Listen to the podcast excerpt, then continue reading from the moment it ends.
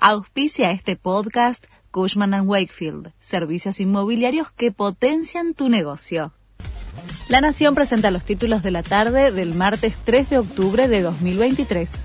Alberto Fernández firmó el decreto con el que el gobierno busca restituir a la ex jueza Ana María Figueroa.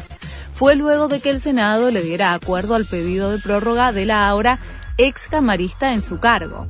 En la Casa Rosada relativizan un posible conflicto de poderes con la Corte, que ya desplazó a la magistrada de su puesto en el máximo tribunal penal del país.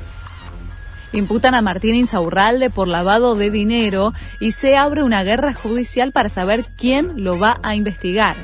El fiscal federal Sergio Mola impulsó la investigación por blanqueo y pidió además apartar al juez Villena por su amistad con el intendente en uso de licencia y por ser jefe de su primera esposa, Liana Toledo, que es prosecretaria en el juzgado.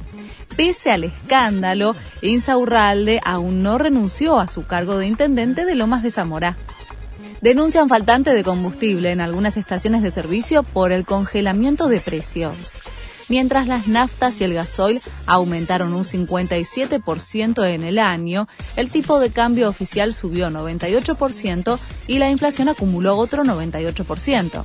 El valor del litro está en su punto más bajo de los últimos 10 años.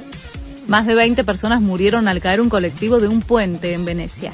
Es una escena apocalíptica, no hay palabras, intentó describir el alcalde de Venecia.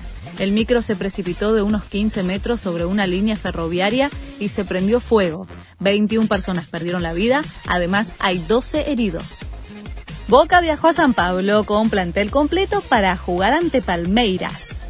Después de la derrota del domingo en el Superclásico ante River, los Ceneices se juegan todo en Brasil.